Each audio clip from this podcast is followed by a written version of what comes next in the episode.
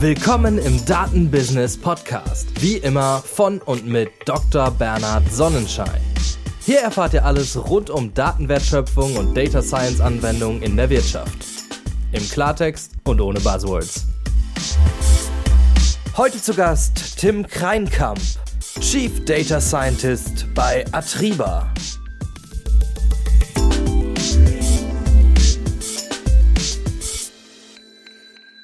Hallo und herzlich willkommen, Tim. Hallo Bernhard, schön, dass ich hier sein darf. Vielen Dank für die Einladung. Freut mich, dass es klappt, Tim. Wir haben mit Atriba ein Deep Tech Startup im Bereich AdTech. Ich glaube, das kann man jetzt schon mal sagen. Wir werden natürlich gleich im Detail viel mehr erfahren. Aber lass uns trotzdem auch vorab ein paar Sachen noch zu dir erzählen. Am besten führst du uns da ein bisschen durch. Ich sehe viele spannende Stationen von Xing zu King, zu Creditec und jetzt zu Atriba, wo du seit fünf Jahren unterwegs bist. Richtig, genau. Ähm, ja, kurz zu mir. Ich habe äh, 2010 bin ich zum ersten Mal mit dem ganzen Digitalbusiness in Kontakt gekommen. Ähm, damals hier in Hamburg bei Xing. Da habe ich mein duales Studium gemacht. Das war natürlich erstmal in dem Sinne super spannend, ähm, weil man auch dann erstmalig mit dem ganzen Thema äh, Big Data, Data Science in Kontakt in Kontakt gekommen ist. Man kann sich das natürlich vorstellen. Xing, Riesenunternehmen, wahnsinnig viele ähm, Mitgliederprofile und da war ich dann eben ganz zum Ende meines dualen Studiums äh, in der Business Analytics, Business Intelligence ähm, Abteilung. Und äh, da habe ich dann halt gemerkt, okay, dieses ganze Datenthema, das ist wahnsinnig spannend, aber mit einem reinen, ähm, ohne das irgendwie schlecht machen zu wollen, Bachelor in BWL, äh, komme ich da jetzt erstmal nicht unbedingt ähm, so viel weiter. Und dann habe ich mich daraufhin entschieden, an die Uni Maastricht zu gehen, dann die School of Business and Economics und ähm, dort noch einen Master in Business Intelligence und Information Management zu machen. Und da dann aber auch relativ schnell gesehen, okay, auf der Management-Seite, auch auf der ganzen Data-Management-Seite bringt mich das zwar weiter, aber es fehlen eben noch einige methodische Grundlagen im ganzen Bereich Machine Learning, im ganzen Bereich Statistik, ähm, auch solche eher unbeliebten Themen wie lineare Algebra äh, und äh, konvexe Optimierung wurden da nicht unbedingt behandelt. Und dann habe ich halt gesagt, okay, alles klar, ähm, dann mache ich jetzt noch einen Master in Data Science. Ähm, und da hatte ich dann eben das Glück, dass damals, 2000, ähm, 2014 war das, so die ersten äh, Masterstudiengänge in Data Science eben aus dem äh, Boden gesprossen sind. Äh, und da habe ich mich dann für die Graduate School of Economics in ähm, Barcelona entschieden. Mhm. Und das war in dem Sinne auch genau die richtige Entscheidung. Natürlich Barcelona, geile Stadt, ähm, aber eben auch der Master ähm, hat mich da sehr, sehr weitergebracht in dem ganzen Bereich Data Science, Machine Learning. Und da hatte ich dann das Glück, dass ich dann direkt danach auch ähm, direkt im Anschluss bei King äh, anfangen konnte. King äh, Candy Crush ist sicher vielen Begriff. Die haben noch mehr Spiele, Farm Hero Saga, Bubble Witch Saga. Keine Ahnung, äh, was die da jetzt mittlerweile noch alles haben, aber ist eben ein sehr, sehr großer Player im Bereich Casual Games. Wurde dann auch relativ ähm, zügig von Activision Blizzard ähm, ak äh, akquiriert. Also auch einer der, der größten Player im Bereich äh, Gaming eben.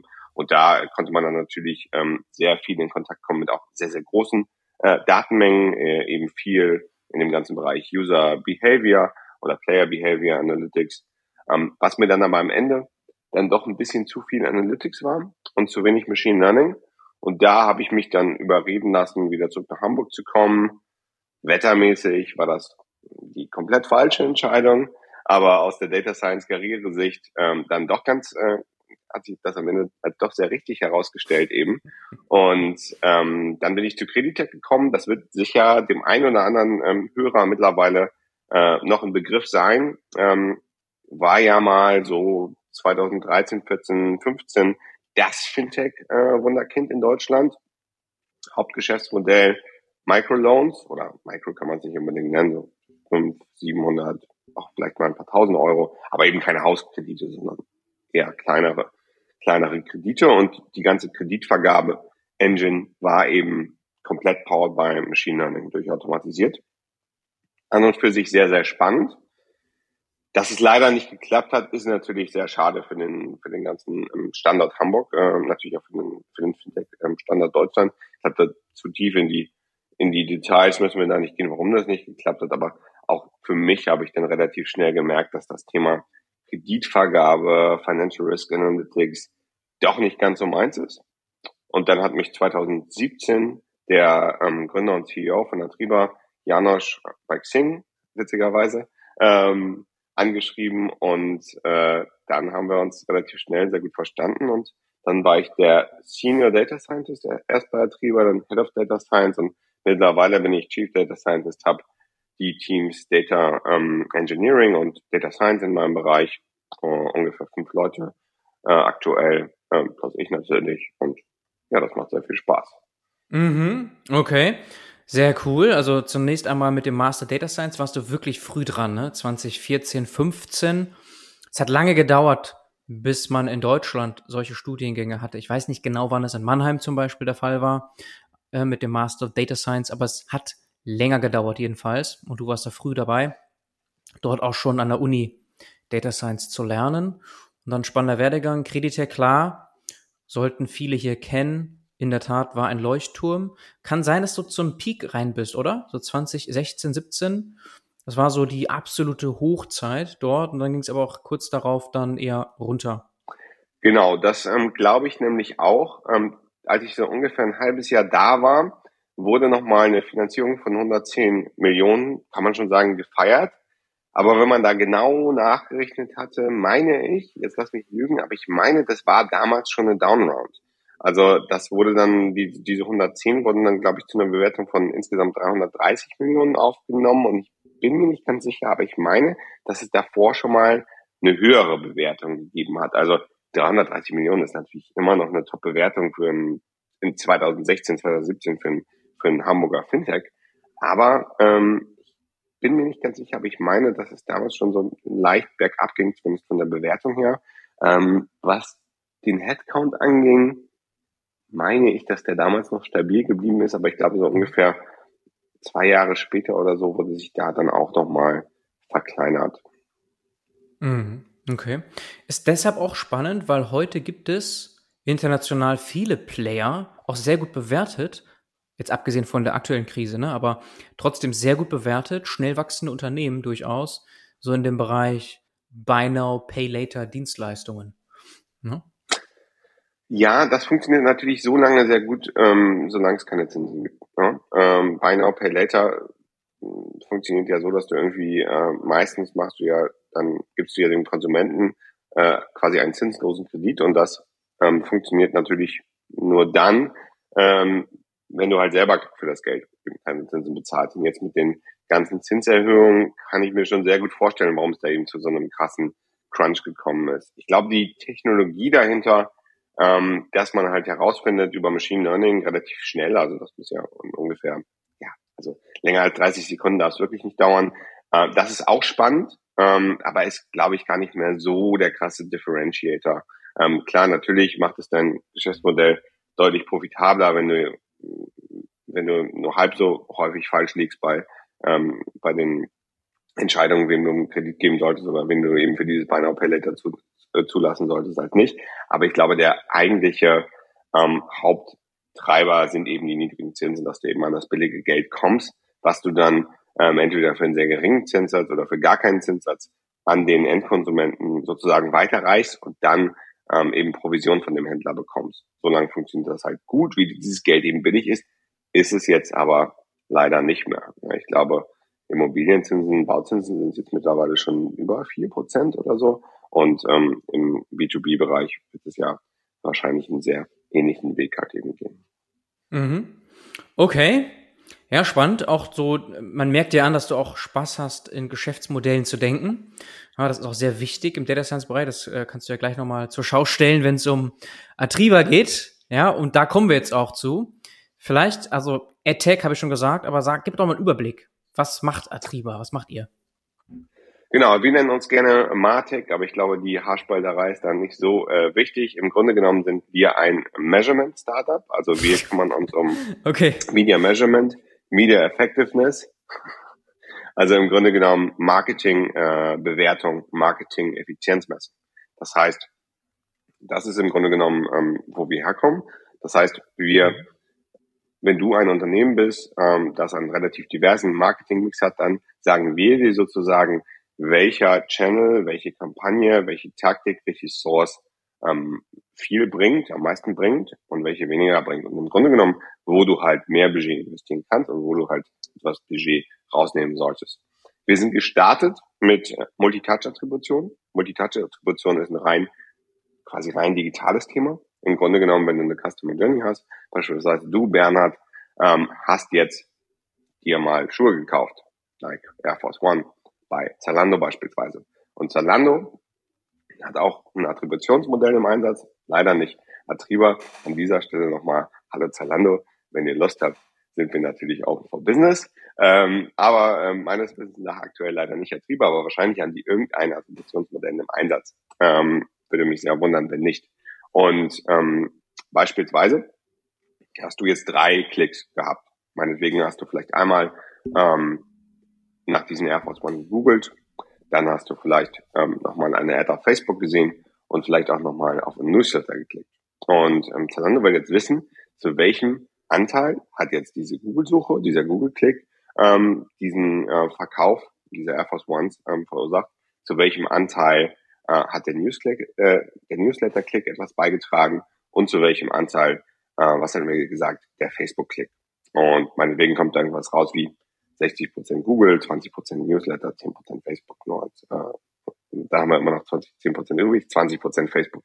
Nur als, äh, nur als Beispiel. Und wie findet man diese Prozente jetzt raus? Du kannst natürlich irgendwelche regelbasierten Modelle einsetzen, wie beispielsweise der letzte Klick kriegt alles, der erste Klick kriegt alles, alle kriegen gleich viel. Aber in dem Fall wollen wir eigentlich so eine kausalere Verteilung ähm, herausfinden. Und das machen wir halt mit Machine Learning. Wir sammeln im Grunde genommen ähm, jede Nacht alle konvertierenden, alle nicht konvertierenden Journeys unserer Kunden jeweils zusammen und trainieren dann pro Kunde, pro Marke, pro Land äh, meistens ein äh, Klassifikationsmodell. Da sind wir gestartet, damals vor sechs Jahren war das, glaube ich, mit ähm, logistischer Regression. Aktuell nutzen wir LSTMs ähm, und ähm, trainieren dann ein Klassifikationsmodell, das im Grunde genommen die Conversion-Wahrscheinlichkeit, also die Wahrscheinlichkeit, dass diese Klickkette zu einem Kauf führen wird, vorhersagt. Und das nutzen wir dann eben, um halt diese Verteilung herauszufinden. Von wegen welcher Klick hat im Grunde genommen höheren Einfluss auf die Conversion-Wahrscheinlichkeit, einen höheren Beitrag ähm, zu dem Kauf. Und das nutzen wir dann, um halt eben deine Journey, deinen äh, Abverkauf der Air Force Ones in diese ähm, Beiträge sozusagen aufzuteilen. Und dann haben wir halt gesagt, so, das war so circa 2018, 2019, als das Ganze eben losging mit GDPR, also DSGVO, ähm, verschiedenen Tracking-Restriktionen auch der Browser-Anbieter, haben wir relativ ähm, früh dann erkannt, okay, nur mit Multitouch Attribution wird es vielleicht irgendwann ein bisschen schwieriger. Und deswegen, und auch natürlich, weil das für unsere Kunden wahnsinnig relevant ist, äh, müssen wir auch schauen, dass wir mehr in den ganzen Bereich Offline Messbarkeit, Offline-Messung eben investieren. Nicht nur, weil ähm, die Offline-Kanäle wie zum Beispiel TV, Print, Out of Home auch wahnsinnig relevant sind. Klar, die fallen natürlich bei der, bei der Multitask-Attribution erstmal hinten rüber. Und das ist natürlich auch total wichtig. Aber auch, weil viele Online-Kanäle sich jetzt, was die Messbarkeit angeht, teilweise eher wie Offline-Kanäle verhalten. Weil wir auch über viele Online-Kanäle, wie beispielsweise Facebook-Views, Instagram-Views, ähm, kriegen wir häufig nur aggregierte Daten. Da kriegen wir gar keine nutzerbezogenen Daten mehr. Und deswegen müssen wir sie halt messen oder messbar machen, wie wir klassischerweise eben Offline-Kanäle bewerten würden. Und was wir da aktuell sehr, sehr intensiv machen, da haben wir sogar ein Standalone-Produkt noch für, ist, dass wir das ganze Thema Marketing-Mix-Modeling ähm, sehr intensiv, sag ich mal, entwickeln. Und da geht es eben darum, dass man halt nicht mehr ein Klassifizierungsmodell trainiert, ähm, nicht mehr auf Nutzerdaten ähm, abzielt, sondern halt eben Time-Series-Daten nimmt. Sprich, meistens hat man dann so eine halbjährige bis zweijährige Historie an Daten, die halt eben auf aggregierter, täglich aggregierter ähm, Ebene meistens vorliegen. Und da handelt es sich dann eher so um Daten wie, wie viele Impressions hatte ich auf Facebook am Tag, wie viel Spend hatte ich im TV oder wie viel GRPs hatte ich im, im TV am Tag, wie viel Klicks hatte ich äh, oder wie viel Kosten auch auf, äh, auch auf Google, aber eben auf einer täglich aggregierten Ebene oder manchmal auch wöchentlich aggregierten Ebene. Und da nutze ich dann ein Regressionsmodell, um diese Media-Input-Variablen sozusagen in Zusammenhang zu setzen mit den Output-Variablen, die meistens, meistens handelt es sich da um, um uh, Sales uh, oder Conversions oder, oder Revenue eben. Und durch dieses Regressionsmodell stelle ich dann einen Zusammenhang her zwischen Media Input, also meistens Media Investment und Output, also meistens Sales oder, oder eben Revenue. Und was wir dann noch machen, ist, dass wir diese MTA-Welt, diese nutzerbasierte Welt eben nochmal in Verbindung bringen, nochmal kombinieren mit der Offline-Welt. Und das nennen wir dann Unified Media Measurement. Und da hast du dann eben nicht nur die Nutzersicht, sondern auch noch die, sag ich mal, Offline-Sicht mit integriert. Mhm. Okay. Genau, du hast eingangs direkt gesagt, hey, kein AdTech, MarTech. In der Tat äh, war das jetzt auch der Name Atriba, der mich dazu verleitet hat, von AdTech zu sprechen. Aber man muss die Unterscheidung ja wirklich machen. Es geht nicht um Real-Time-Bidding oder irgendwas, sondern wie du gerade beschrieben hast. Ne, sind also Marketing, technologische, sehr komplexe Themen. Multitouch Attribution hast du erwähnt und Media Mix Modeling. Okay, verstanden.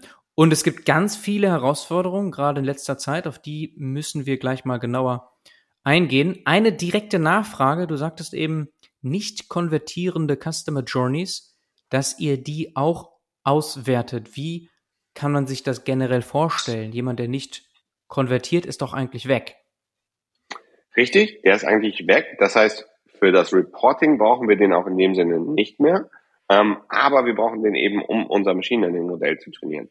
Wir brauchen ja, um ein Klassifizierungsmodell zu trainieren, brauchen wir ja nicht nur die erfolgreichen Journeys, sondern wir brauchen auch eben die nicht erfolgreichen Journeys, damit das Machine Learning Modell quasi beide Arten von Journeys miteinander vergleichen kann und daraus dann eben lernen kann, okay, meinetwegen ein Google-Klick ist wertvoller als beispielsweise ein Newsletter-Klick.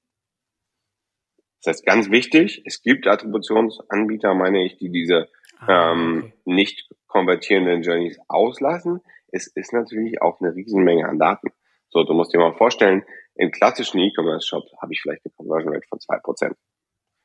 Da spare ich natürlich eine Menge an Daten, wenn ich die nicht konvertierenden nicht mitspeichere. Aber geht leider nicht. Um ein vernünftiges Machine Learning Modell äh, zu trainieren, brauche ich natürlich auch die nicht konvertierenden.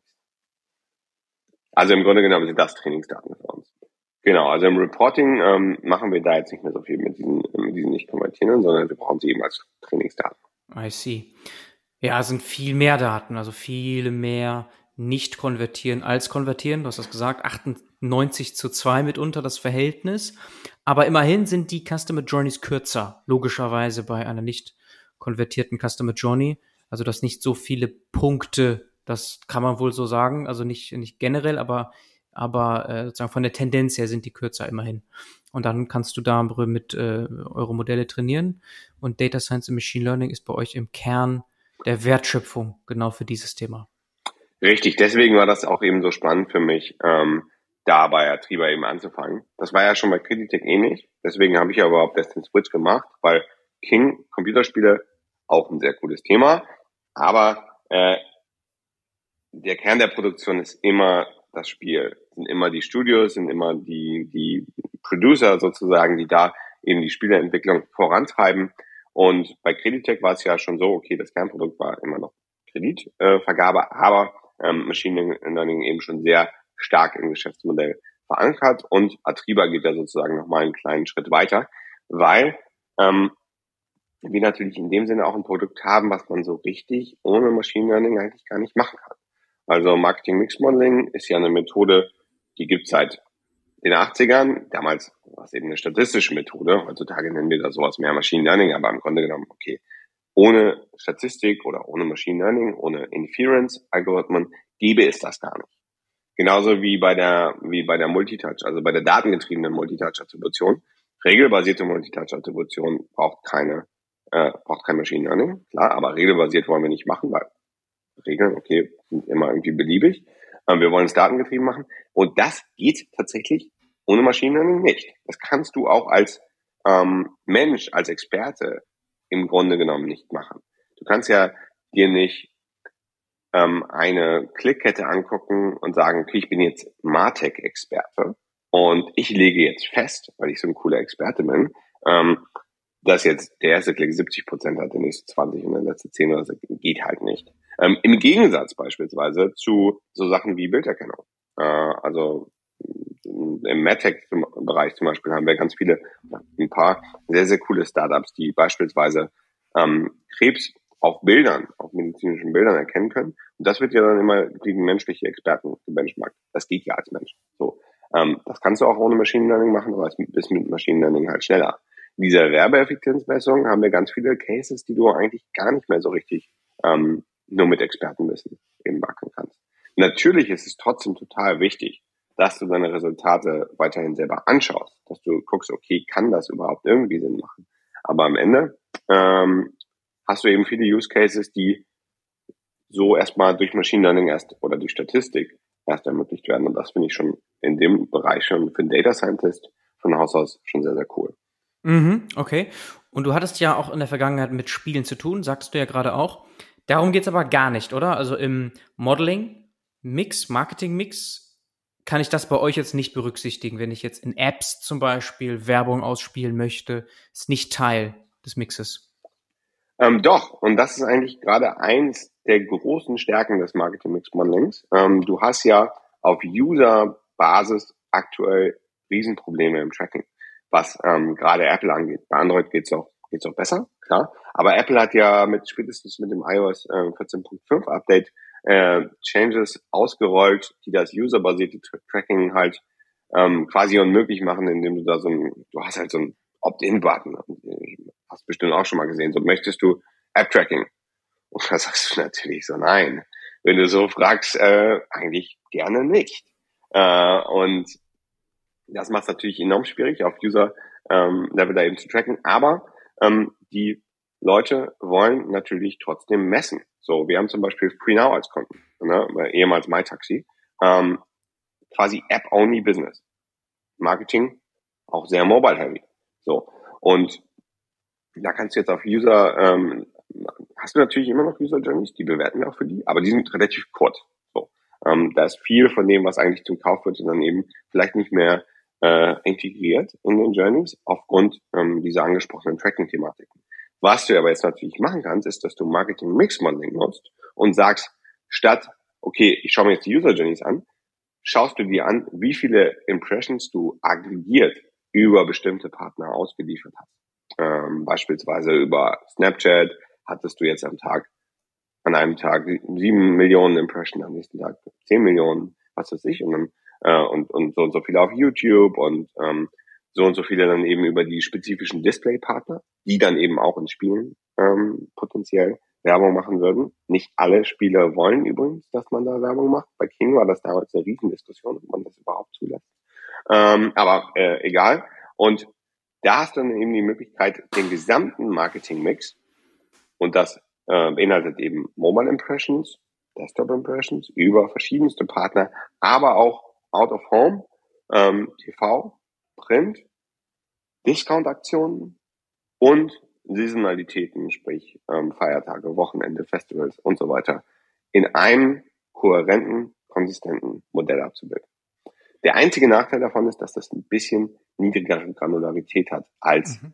ähm, die Multitouch-Attribution. Warum?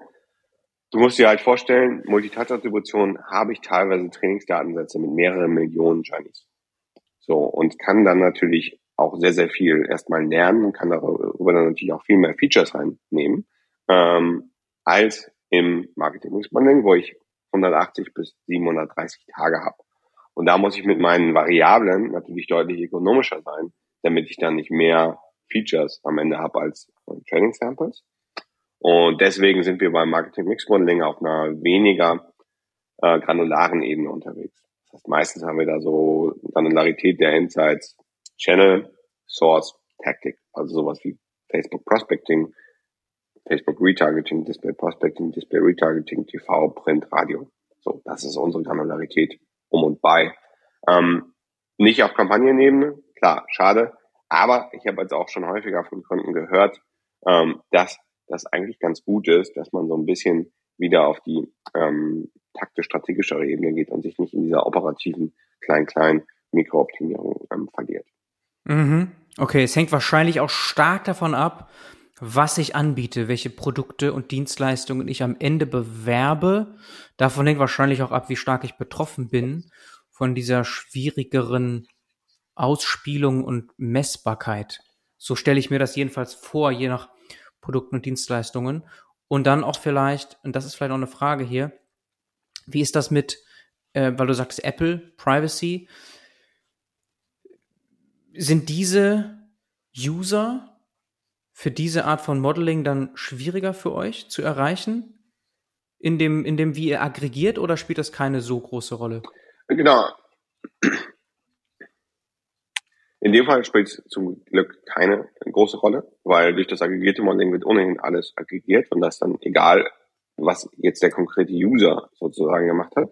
In der mhm. Multitouch-Attribution ist es schon so, dass Android noch ein bisschen mehr ähm, Daten gibt als, ähm, als iOS und da muss man natürlich dann aufpassen. Okay, funktioniert das jetzt wirklich auf Android besser oder konnte ich es einfach nur besser messen? Ne? Mhm. Aber für das Marketing Mix Modeling mhm. ist es wirklich egal.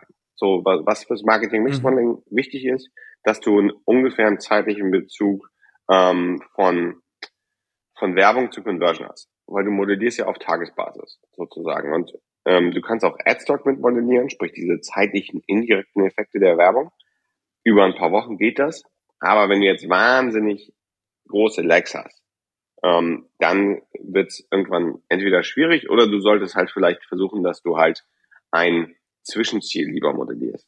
Beispielsweise, ähm, wenn du jetzt Mercedes äh, wärst und ein Marketing-Mix-Modeling aufgeben würdest, würdest du vielleicht nicht nur ähm, Sales direkt modellieren, weil wenn du es auf einer Tages- oder Wochenebene modellierst, wirst du wahrscheinlich sage ich jetzt einfach mal ganz wild, ne? wenn sich jetzt später Leute aus dem Marketing Mix Modeling oder Marketing Analytics Team von äh, Mercedes melden und sagen, das ist ganz anders, lasse ich mich dann natürlich gerne eines Besseren belehren. Aber ich kann mir zum Beispiel gut vorstellen, dass diese, diese Customer Journey, ich will einen Mercedes haben, die beginnt bei vielen ja wahrscheinlich irgendwann im Kindesalter ähm, und wird dann irgendwann mal ähm, wird dann irgendwann mal mit Mitte, Ende 30 abgeschlossen. Also bei mir ist sie leider auch noch nicht abgeschlossen. Ähm, aber äh, ich kann mir ganz gut vorstellen, dass wenn du jetzt als Mercedes einen großen TV-Flight machst, dass der auf deine direkten Abverkäufe, zumindest auf Tagesbasis, sicher nicht und auf Wochenbasis wahrscheinlich auch nicht, keinen direkten Einfluss haben wird. So, und dann würde ich dann doch eher mal gucken, dass ich vielleicht schaue, dass ich da irgendwelche Zwischenziele statt der Abverkäufe eben modelliere. Beispielsweise Brand Awareness.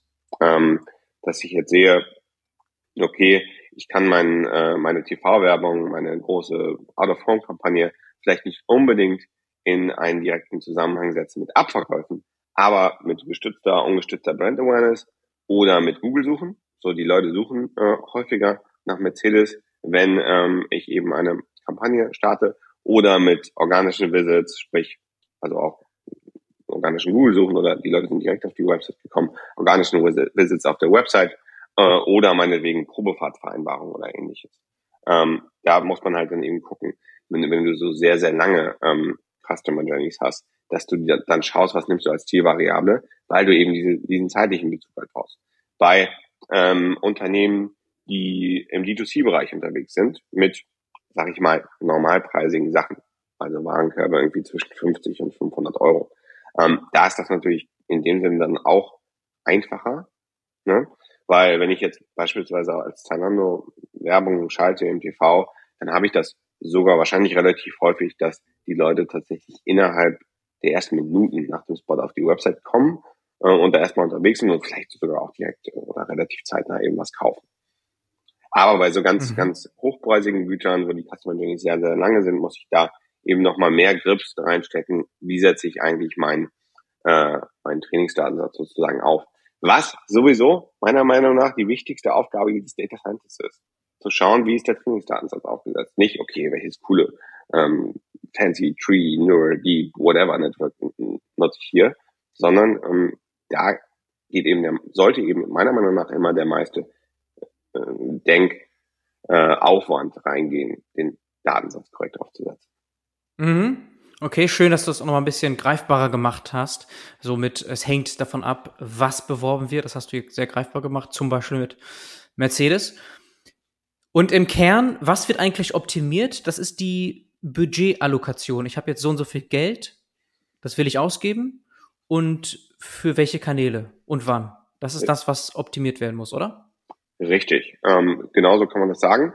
Ähm, da natürlich ganz wichtig, dass du eben da dann eine nichtlineare Funktion ähm, erstmal modellierst, also herausfindest. Und das ist auch ein ganz wichtiges Requirement des äh, Marketing Mix Modelling. Du kannst nicht einfach irgendeine Blackbox-Funktion modellieren, beispielsweise mit ähm, mit Random Forest oder Neural Nets ähm, oder ähnlichen nichtlinearen Algorithmen, sondern du musst diese Funktion musst du im Marketing Mix Modell musst du die explizit ähm, erstmal vorgeben und dann die Parameter dieser Funktion finden. Warum? Weil wir haben verschiedene Requirements im Marketing Modeling. Erstens ähm, der Effekt von Werbung, also von Media Budgets auf die Zielvariable, sprich Abverkauf Revenue, darf erstmal nicht negativ sein. So, most basic requirement. Und zweitens, und das ist sehr, sehr wichtig dann für die Optimierung, ist, dass wir einen gesättigten Zusammenhang sozusagen zwischen ähm, dem Media-Budget und der Zielvariable lernen wollen. Sprich, hm, du kannst dir das so vorstellen, so diminishing returns to scale mäßig sozusagen, wie so eine konkave oder auch eine S-förmige Kurve, dass je mehr Media-Budget du ausgibst, umso weniger wird eben der Grenznutzen. Ist ja normal. Am Anfang erreichst du Leute, die ohnehin wahrscheinlich relativ sicher gekauft hätten und später erreichst du dann halt die schwerer zu erreichenden ähm, Nutzer oder Kunden und die sind dann eben dementsprechend auch vorher einzukaufen. Das ist so dieser Sättigungseffekt. Und wenn wir keinen Sättigungseffekt modellieren würden, sondern eine lineare Funktion, dann würden wir ja alles Budget an das Medium mit dem höchsten Koeffizienten geben. So. Und dadurch, dass wir aber eine, eine nicht-lineare, eine konkave oder eine S-Kurve halt eben äh, modellieren, sprich, das sieht so aus wie eine logarithmische Kurve oder wie eine Wurzel oder auch wie eine, wie eine S-Kurve eben, ähm, dadurch ähm, wird das dann eben erst spannend in der Optimierung, weil wir dann halt eben schauen, so, okay, ich gebe in jedem Medium oder in, in jedem Channel gebe ich halt so viel aus, bis ich an die Sättigungsgrenze stoße und dann schaue ich halt in anderen, okay, dass da dann eben auch dementsprechend äh, Geld ausgebe, so dass am Ende der Gesamt Return on Ad Spend im Grunde genommen äh, maximiert wird. Mhm, okay. Vielleicht noch eine Nachfrage hier, wenn du sagst nicht linear. Oder vielleicht könnte man auch fragen nach Kausalität versus Korrelation oder Richtung, was sind die Wechselwirkungen eigentlich zwischen diesen Punkten bei einer Multitouch zum Beispiel? Also äh, wahrscheinlich ist es viel zu leicht zu sagen, okay, ich habe jetzt hier ein besonders hohes Gewicht auf positiven Return, also hau ich da all mein Geld rein, also ganz platt gesagt, weil es kann ja durchaus sein, dass zum Beispiel YouTube nicht direkt konvertiert, aber für die Gesamtjourney unglaublich wichtig ist. Das heißt, wenn ich jetzt äh, sozusagen die Gewichtung anders mache, so wie es mir erstmal erscheint, als sinnvoll erscheint, dass ich hinten raus dann doch wieder verliere. Ne? Das ist wahrscheinlich das auch, was du meinst und wo Machine Learning so extrem wichtig ist. Genau, und da muss man auch sehr, sehr aufpassen, wie man das Modell eben aufsetzt. Weil du hast ja teilweise Channels, die sind sehr weit unten im Funnel, ähm, wie beispielsweise Branded Search. Sp sprich, du bietest bei Google auf deine eigene Brand, dein eigenes Brand-Keyword. Oder Retargeting. Sehr, sehr weit unten im Funnel, sehr stark korreliert, gerade auf der Zeitachse, mit dem Abverkauf. Und da musst du höllisch aufpassen, dass wenn du das Modell dann falsch aufsetzt, dann kriegen diese Kanäle natürlich die höchsten Koeffizienten. Und dann sieht es erstmal so aus, als solltest du da dein ganzes ähm, da dein ganzes Budget reinfeuern. Das macht natürlich überhaupt keinen Sinn. So, du musst ja erstmal YouTube machen, du musst TV machen, du musst irgendwie Awareness schaffen, damit mhm. du überhaupt die Leute in die Position bringst, dass du sie retargeting kannst. So. Oder dass sie, dass sie branded Search Queries abfeuern. So, dann, so, sonst würde das gar nicht gehen. Du kannst nicht einfach sagen, so, okay, ich mache jetzt branded Search, das kannst du ja im Grunde genommen gar nicht skalieren. Aber wenn du halt eben nicht, nicht acht gibst, ähm, dein Modell nicht vernünftig aufsetzt, dann hast du eben ähm, da das Problem, dass du dementsprechend, ähm, dass es aussieht, als würde es Sinn machen, diese Kanäle zu skalieren, die du im Grunde genommen gar nicht skalieren kannst. Und da gibt es verschiedene Möglichkeiten. Ähm, was, was wir in der Multitouch-Attribution mhm. so machen, ist, dass wir im Grunde genommen die Journey halt durchscoren, sprich wir gehen immer vom ersten Touchpoint zum nächsten Touchpoint und dann sind im Grunde genommen sind schon immer die, ähm, die Touchpoints, die oben im Funnel sind, werden durch diese durch diese Art des Scorens halt eben bevorzugt. Dann ähm, kontrollieren wir noch, wir nehmen On-Site-Events mit rein, wir kontrollieren quasi für Intent, für das, was der Nutzer auf der Seite gemacht hat, was typischerweise den Retargeting-Kanal nochmal stärker abschwächt, weil Retargeting wird ja meistens durch irgendwas ausgelöst, was der Nutzer auf der Seite macht, sprich sowas wie äh, Add to Basket oder Product äh, Detail Page Views. Das nehmen wir alles mit unserem Modell mit rein, um da im Grunde genommen dafür zu kontrollieren. Sprich, sehr wichtiger ähm, Aspekt in dieser ganzen äh, Thematik Kausalität sind Kontrollvariablen, sowohl im ähm, sowohl in der Multitouch-Attribution als auch im Marketing-Mix-Modell, dass du halt eben dafür kontrollierst, was Nachfrage oder ein gewisses Verhalten ähm, erstmal grundsätzlich bedingt. So, und das sind in der Multitouch-Attribution eben Sachen wie äh, On-Site-Events, was macht der Nutzer auf der Seite, wie ist sein Baseline-Intent sozusagen, auch Nutzercharakteristiken können eine Rolle spielen. In im Marketing-Mix-Modeling klassische Kontrollvariablen sind so Sachen wie Pricing, Distribution, ähm, sprich Indikatoren dafür, wie viel äh, Distributionsmöglichkeiten hatte deine, deine Brand überhaupt. Ähm, aber auch so Sachen, Wetter kann eine Rolle spielen, ähm, Google Trends auch manchmal gern genommen für Baseline-Nachfrage, ähm, aber auch so Sachen natürlich wie ähm, Feiertage, äh, spezielle Events, ähm, solche Geschichten sehr, sehr wichtig. Und ähm, eine weitere Möglichkeit, um eben diese, diese, diese Gefahr der Überbewertung des Lower Funnels ähm, zu verhindern, ist, dass man die Modelle, dass man nicht ein Modell rechnet, sondern im Grunde genommen eine Hierarchie von Modellen, dass du erstmal ausrechnest, so okay, ähm, wie viel Einfluss hatte, hatte vielleicht der gesamte Marketing auf Sales, ähm, dann kommt so und so viel raus, geht, so und so viel geht eben auf diese Lower Funnel Kanäle, auf Branded Search, auf Retargeting und dann hast du aber nochmal Submodelle, die erstmal erklären, wie viel von diesem Retargeting, wie viel von diesem Branded Search wurde eigentlich ursprünglich durch TV, durch YouTube, durch Upper Funnel Aktivitäten ähm, hervorgerufen. Da kann es relativ schnell, relativ komplex werden. Deswegen sollte man das auch nicht selber machen, sondern da mit einem professionellen Partner wie beispielsweise Atriba zusammenarbeiten. Das war jetzt keine Werbung. Mhm. Okay, leuchtet ein. Leuchtet absolut ein. Vielleicht kannst du uns konkret auch eine Case Study mitgeben oder einfach ein konkretes Beispiel mitgeben oder wenn es schnell geht, auch gerne mehr als eins. Ja, sehr gerne. Ähm, ich glaube, ganz spannendes Beispiel, ähm, auch, glaube ich, unsere erste Case Study zum Thema UMM, zum Thema Unified Media Measurement und passt, glaube ich, auch ganz gut zu den äh, Themen, über die wir gerade gesprochen haben. Ähm, Direct Health, ähm, mittlerweile heißen die, die Wellstar Health, ähm, und eine deren Marken ist Go Spring. Go Spring, da geht es tatsächlich um Männergesundheit, also Behandlung von ja, erektilen Dysfunktionen. Und was die halt machen, ist, dass die dieses Thema äh, so ein bisschen aus der Schmuddelecke rausheben. Und da, ich meine, ich meine, das war mit Jung von Matt oder auf jeden Fall mit einer von den, von den großen Werbeagenturen zusammengearbeitet haben, damals, als sie ähm, 2019 das Produkt gelauncht haben, und dann sehr, sehr coolen, sehr, sehr witzigen ähm, Spot zu produziert haben, der tatsächlich nicht irgendwo in irgendwelchen Schmuddelecken des Internets lief, sondern Primetime, Pro7, RTL und so weiter und so fort. Also richtig schön ähm, zur besten Sendezeit auf den relevanten Sendern, nicht nur auf nicht nur auf D-Max oder Sport 1, sondern richtig schön im ähm, im Mainstream TV. Und jetzt ist es ja so, dass man TV-Werbung klassischerweise so als digitales, ähm, ja, als, als E-Commerce-Unternehmen, also die verkaufen diese, diese Dienstleistung mit Diagnose und einem Internet. Also Im Grunde genommen ist es mehr oder weniger ein E-Commerce-Unternehmen mit einem MedTech-Einschlag. Ähm, in, in so einem Bereich, was man da häufig macht, erstmal, wenn man TV ursprünglich erstmal bewertet, ist, dass man sich die fünf Minuten, acht Minuten nach dem Spot ähm, anschaut so, das machen wir bei Atriba auch. Und da diesen Direct Response Effekt, äh, diesen Second Screen Effekt von TV eben bewertet. Und das geht im Grunde genommen so, dass du dir auf Minutenbasis die Time Series deiner, ähm, deiner Website-Besucher anschaust, organische Website-Besucher, sprich Leute, die über Google oder, oder direkt auf die Website kommen, natürlich auch. Ähm, und dann schaust du halt, okay, ich habe diese Time Series und jetzt mache ich darauf sozusagen eine Outlier Detection.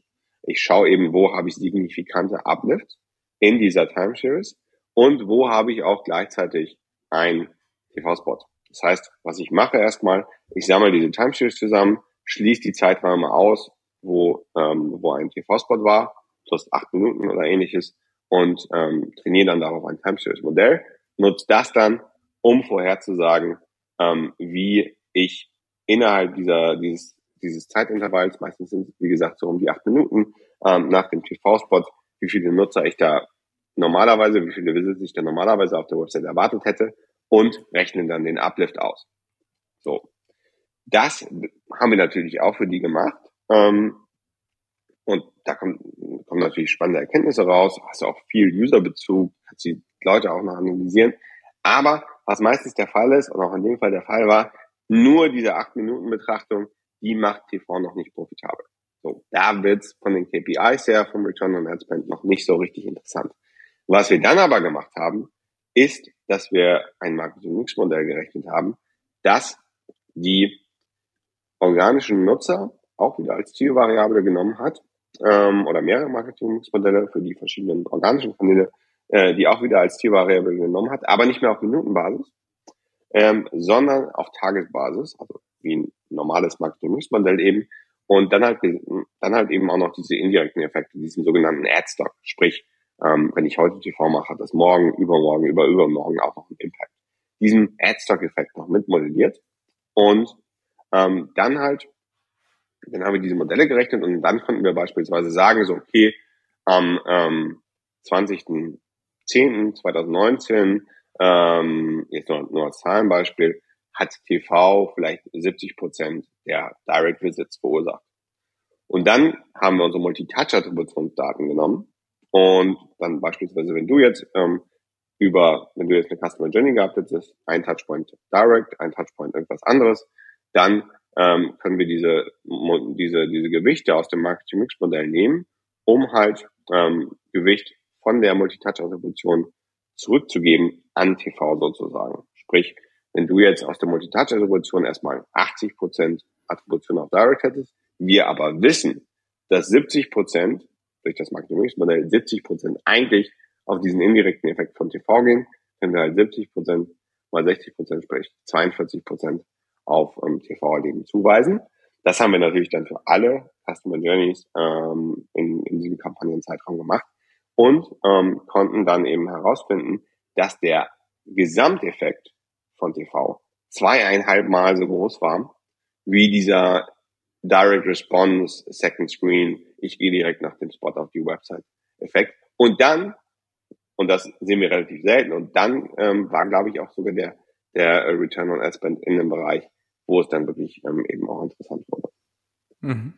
Okay, sehr anschaulich und man muss sich das auch hier klar machen, ne? Direct Response das heißt ja, dass man sich selber stört bei dem, was man eigentlich macht. Ne? Also in diesen acht Minuten oder auch weniger, dass man dann, okay, es sind Werbezeiten und dann schaut man schon Second Screen irgendwo anders nach.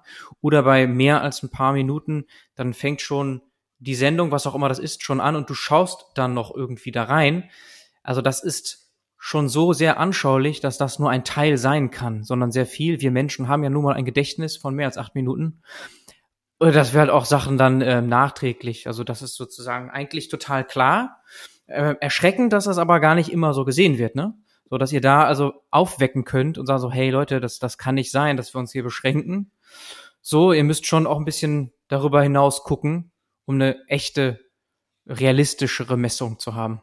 Richtig, richtig. Und das, das ist in dem Bereich eben total wichtig, weil die meisten Leute strugglen eben damit, ähm, TV zu messen und dadurch strugglen sie dann eben auch damit, ähm, wenn sie jetzt meinetwegen sehr datengetriebenen, sag ich mal, VP-Marketing äh, haben, der das Budget eben freigibt, dann will der natürlich nicht nur hören, so, ja, okay, TV ist ein strategisches Thema für uns, sondern eben auch ein paar KPIs dazu haben, von wegen lohnt sich das überhaupt. Und das kann eben häufig der Fall sein, dass man das nicht hat, wenn man sich nur auf diese ähm, Second Screen Direct Response Sicht eben verlässt. Die Direct Response Sicht hat natürlich Vorteile. Also du kannst halt dann eben eine sehr, ähm, sogar eine nutzerbasierte Analyse, aber eben auch, das ist der Hauptvorteil, eine Spot-basierte Analyse machen und dann eben noch alle möglichen Metadaten an den Spot halt eben anspielen. So, okay, was funktioniert eigentlich besser für mich? Ähm, funktioniert es besser, wenn ich vor der Tagesschau Werbung mache oder, ähm, keine Ahnung, Late Night äh, auf D-Max? beispielsweise. Das sind natürlich auch wertvolle Erkenntnisse, die du halt so über Marketing Responding nicht mehr hast, ne, weil die Granularität eben verloren geht. Also für die operative In-Flight-Aussteuerung ist diese Direct Response äh, sicherlich toll, um langfristig ähm, für das nächste Jahr oder für das nächste Quartal ähm, TV-Budgets einzuplanen, sollte man meiner Meinung nach auch noch diese langfristige Sicht eben berücksichtigen. Mhm, okay. Vielleicht noch ein ganz kurzes nur, zweites Beispiel, wenn du noch irgendwas hast, was vielleicht ganz anders ist. Ja, äh, und da komme ich eher auf die MTA, die nutzerbasierte Sicht. Ähm, aber es geht auch wieder so ein bisschen um das Thema Langfristigkeit. Ähm, Flixbus, äh, einer unserer erfolgreichsten und ältesten äh, Kunden auch. Äh, ich glaube, die sind mittlerweile seit 2018 dabei, also schon, schon relativ lange. Und mit denen haben wir auch so ein bisschen das ganze Thema ähm, CLV, also Customer Lifetime ähm, Value Attribution pioniert. Und bei Flixbus kannst du dir das vorstellen, ist ja so, dass wenn man ein Ticket kauft, braucht man wahrscheinlich meistens auch irgendwann mal ein Rückfahrticket. Ähm, kann jedenfalls häufig passieren, dass man, wenn man irgendwo hinfährt, auch wieder zurück muss. Ähm, und generell ist es bei Flixbus so, dass wir ein Geschäftsmodell haben, ähm, wo Leute, wenn sie erstmal Kunde geworden sind, relativ häufig wieder zurückkommen, weil die irgendwie merken, okay, das Produkt ist gut, äh, ist günstig, ähm, die Busse ähm, sind von hoher Qualität, sind gemütlich und so weiter. Ähm, top. Ähm, sprich, wenn ich jetzt irgendwo hin will, ähm, fahre ich halt mit Flixbus. So. Und Bestandskunden zu reaktivieren ist, oder das Bestandskunden wiederkommen, wieder kaufen, das ist meistens entweder sehr günstig oder umsonst. Ähm, aber erstmal jemanden akquisemäßig reinzubekommen, ist dann wiederum gar nicht so günstig, weil da bietest du auch relativ teure Keywords bei Google beispielsweise, generische Keywords, äh, wie komme ich von Hamburg nach München ähm, oder dergleichen. Und dann ist es halt so, dass wenn du den, wenn du die Customer Journey nur so betrachtest, dass du, ähm, dass du jetzt, sprich, dass du die Customer Journey im Grunde genommen als Order Journey betrachtest, also ähm, dir jede Order einzeln anschaust, dann kann es häufig sein, dass diese erste Order nicht profitabel ist, weil es eben relativ teuer ist, den Kunden ursprünglich zu aktivieren, äh, die Tickets aber relativ günstig sind, sprich irgendwie 10, 20 Euro oder dergleichen. Und wenn du halt die ähm, ganzen Orders, die danach kommen, nicht mehr berücksichtigst, dann kann es sein, dass diese, diese ursprüngliche Google-Click oder, oder was weiß ich, Acquisition-Marketing-Click, ähm, der dir den Kunden gebracht wird, als erstmal unprofitabel erscheint. Und das ist natürlich dann in dem Sinne problematisch, gerade wenn du auch automatische Bidding Engines ähm, nutzt, den du vielleicht einen, äh, den du vielleicht einen Wert übergibst, ähm, auf den sie halt optimieren sollen. Das kann problematisch werden. So, weil du eben einfach nicht mehr äh, nicht, ähm, sage ich mal, selbstbewusst so viel bieten kannst, wie du eigentlich bereit wärst zu bieten, wenn du wüsstest, wie viel der Kunde langfristig wert ist. Und was wir halt eben machen, ist, dass wir zusätzlich zu unserer, unserer ich sag mal, klassischen, regulären äh, Attribution, die jede Order einzeln anschaut, auch die sogenannte CLV-Attribution anbieten, äh, Custom Lifetime Value Attribution. Und ähm, da halt eben immer wieder schauen, dass wir nachfolgende Orders nicht nur auf die direkt vorangegangenen Marketing-Klicks ähm, attribuieren, sondern auch eben auf alle Marketing-Klicks, ähm, die vorab innerhalb eines gewissen Fensters ähm, stattgefunden haben, ähm, um so halt quasi, wenn du, wenn du jetzt, ähm, Bernhard, beispielsweise dreimal bei Flixbus gebucht hast, dann wird unter Umständen deine dritte Order auch noch teilweise auf ähm, einen Klick attribuiert, der vor deiner ersten Order stattgefunden hat. Einfach um halt mehr Credit zuzuweisen auf die Kanäle, auf die, die Kampagnen, ähm, auf die Taktiken, ähm, die halt langfristig ähm, profitable Kunden reinbringen. Mhm. Okay. Dann auch hier nochmal dieses zweite Beispiel mit Flixbus und auch mehr Erklärung dazu. Sehr gut. Äh, zum Geschäftsmodell, Tim, müssen wir auch kurz kommen. Also ist mal klar, Software as a Service. Man sieht bei euch auf der Seite mehrere Lösungen. Im Grunde so als Package zwei. Einmal Atriba Core und Atriba Sphere. Ich konnte jetzt nicht wirklich was zum Pricing finden. Kannst du das ein bisschen erklären? Ähm, sag mal ganz kurz, was konntest du nicht finden? was zum Pricing und wie genau diese beiden dann zusammenhängen. Also ihr habt diese beiden Pakete anscheinend, ah, okay. Triber Core ja. und der Triber Sphere. Genau. Und da vielleicht mal ein bisschen kommentiert, auch Richtung Pricing. Also wie, wie sehen diese Pakete denn eigentlich aus? Äh, genau, also Achieva Core, ähm, wie gesagt, ähm, das Produkt sozusagen, mit dem wir gestartet sind, ähm, beinhaltet Multi-Touch-Attribution, also alles, was mit User-Level ähm, Daten zusammenhängt ähm, und aber auch Unified Media Measurement, sprich ähm, da ähm, beziehen wir schon Elemente des Marketing Mix Modelings ein, um eben offline auch ähm, quantifizieren zu können in Atriba Core. Aber wie gesagt, Atriba Core, das Produkt, wo es eben auch weiterhin um User Journeys geht. Atribas 4, da geht es nicht mehr um User Journeys, gar nicht, ähm, sondern das ist unser reines Marketing Mix Modeling Produkt. Und ähm, da arbeiten wir dann eben ähm, auch mit deutlich kleineren Datensätzen halt. Ähm, und deswegen ist es auch etwas günstiger. Ich meine, das geht so ungefähr bei 1500 Euro im, äh, im Monat los. Ähm, richtet sich eben danach, wie viele Märkte, wie viele Brands ähm, du eben onboardest ähm, und ähm, auch dementsprechend, ob es noch irgendwelche, sag ich mal, Sonderwünsche, Custom Data Pipelines ähm, oder, oder dergleichen gibt. Ähm, und wir vom Geschäftsmodell sind wir grundsätzlich so organisiert, dass wir, wie du schon sagtest, Software as a Service ähm, anbieten. Äh, Im Grunde genommen kein Consulting, sondern ganz klar Software as a Service. Ähm, natürlich helfen wir unseren ähm, Kunden viel damit, das meiste eben aus, aus dem Tool zu machen, aber bieten so in dem Sinne erstmal ähm, kein klassisches, keine klassischen Consulting Services an. Ähm, wie gesagt, äh, mindestens 1500 Euro im Bereich Sphere und die Mindestlaufzeit ähm, beträgt da aktuell sechs Monate. Und ähm, bei Core ist es etwas mehr, ähm, da kommt es eben dann ganz, ganz, ganz ähm, doll darauf an, wie viele Daten ähm, bekommen wir eben rein. Weil du kannst dir vorstellen, User, User äh, Journey Daten, das kann sehr schnell auch schon mal sehr, sehr viel werden. Ne? Und da ist eben unser Kostentreiber eben das Datenvolumen, weil wir das eben dann auf äh, unseren Servern eben prozessieren müssen. Das kann bei kleinen Startups trotzdem weiterhin so im 3.000, 4.000er Bereich losgehen im Monat, dann eben auch mit einer, einer äh, Mindestlaufzeit von in sechs Monaten, ähm, aber ähm, kann eben auch nochmal deutlich mehr werden. Ähm, so je nachdem. Ne? Also kannst du dir vorstellen, dass, ähm, dass es da Kunden gibt, die ja. am Tag vielleicht 20, 30.000 Conversions haben. Ne? Und dann haben wir gerade gesagt, so, okay, zwei Prozent ähm, des Traffics sind vielleicht Conversions und dann kommt halt echt nochmal einiges hinzu.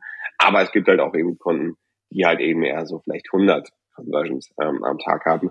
Die zahlen dann eben natürlich weniger weil auf unserer Seite eben auch die Kosten niedriger sind. Und genau, vom Geschäftsmodell kannst du es im Grunde genommen so vorstellen, dass wir eine Fee chargen äh, und davon eben unsere Kosten ähm, decken müssen und das sind Personalkosten und Serverkosten in unserem Fall.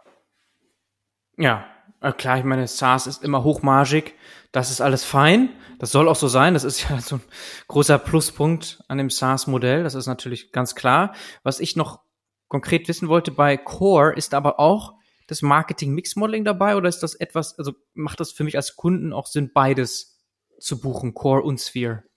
Es macht auch Sinn, beides zu buchen, einfach weil Sphere noch äh, ein paar Möglichkeiten hat, die Core ähm, noch ah. so nicht hat. Wir wollen das natürlich äh, langfristig konsolidieren, aber diese Optimierungsalgorithmen, sprich den Media Planner, du kannst eingeben, okay, ich habe so und so viel Budget, wie soll ich das ausgeben? Das gibt's aktuell nur in Sphere.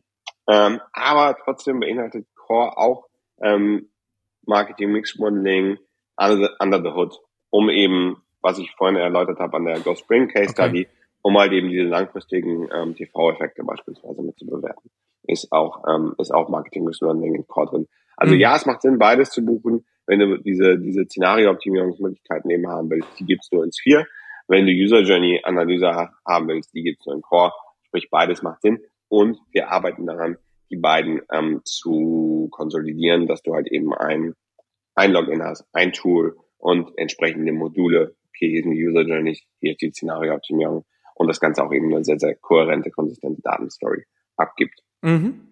Das ist dann aber ein Thema für, für 23. Okay, okay, ja, du kommst schon fast auf die nächsten Milestones. Äh, ganz kurz noch eine letzte Frage zum Geschäftsmodell. Das heißt, Werbebudget Davon hängt es nur indirekt ab, was das Pricing ist. Weil ich hätte jetzt erwartet, okay, daran hängt es vor allem, wie viel ich insgesamt spende. Also entsprechend teurer wird eure Lösung, aber anscheinend eher nicht, sondern natürlich äh, indirekt. Konvertiere ich viel, gut, dann habe ich wahrscheinlich auch viel gespendet und damit wird es auch bei euch dann teurer. Ja, falsch. Tatsächlich machen wir, äh, habe ich das falsch erklärt. Ähm, wir äh, machen unser Pricing äh, tatsächlich maßgeblich auch vom äh, Budget ab, abhängig. Ähm, aber auch auch nicht nur deswegen, ah, auch weil es okay. natürlich ja, ist, es, ist, so erwartet, ja. ist es ein Value-Based Pricing in dem Sinne, aber eben auch ein, ähm, naja, wenn du mehr Geld ausgibst, dann bringt das auch mehr Traffic auf deine Website, sozusagen. Ähm, ne, also äh, wir haben da verschiedene Komponenten. Ich glaube, äh, also ja, genau. Werbebudget ist ein wichtiger, äh, ist ein wichtiger Punkt. Ähm, aber äh, sind, wir fokussieren, also ist ein wichtiger Punkt, ist aber nicht die einzige Dimension sozusagen. Im Grunde genommen müssen wir aber halt eben irgendwie abschätzen können, okay, wie viel, ähm, wie viel ähm, ja, Aufwand haben wir dann eben damit. Da ist, ist tatsächlich Budget häufig ein sehr, sehr guter Proxy für. Alright, dann haben wir das auch klargestellt. Sehr gut, sehr spannend alles. Wir sind fast am Ende, Tim. Vielleicht kannst du, das wären dann die letzten Worte, noch erzählen, was jetzt noch so kommt in den nächsten Monaten. Vielleicht auch, du hast ja gesagt, 2023. Genau, also wie ich eben schon ähm, angerissen habe, Konsolidierung, ähm, Course 4, sehr, sehr wichtig. Ähm, dann ein Thema, das wir heute gar nicht angerissen haben, sind Inkremental Inkrementalitätstests, also Experimente, A-B-Tests sozusagen. Ich teste ähm, eine bestimmte Kampagne, einen bestimmten Channel. Ähm, auch ein sehr, sehr wichtiges Thema und quasi der dritte Pfeiler ähm, dieser Measurement-Dreifaltigkeit sozusagen, neben MTA und MMM, Incrementality Testing, da werden wir in dem Bereich ähm, nächstes Jahr ähm, sicher auch noch einiges machen, ähm, wie designe ich Tests, wie, ähm, wie analysiere ich sie und ähm, wie lasse ich die Ergebnisse dann eben zurückfließen, um dadurch das MMM und die MTA zu kalibrieren. Ähm, da kommt äh, nächste Woche, nächstes Jahr, nächste Woche, nächstes Jahr, ähm, kommt da noch einiges. Und das sind so die ähm, aus Data Science Sicht ähm, so zumindest äh, die beiden Haupt ähm. Genau. Mhm. Okay. Alles klar, Tim. Dann lass uns hier ein Ende machen. Und ich bedanke mich für deine Zeit. Hat Spaß gemacht. Ich danke dir ebenso. Und wir hören voneinander. Ciao, ciao. Ciao, Bernhard.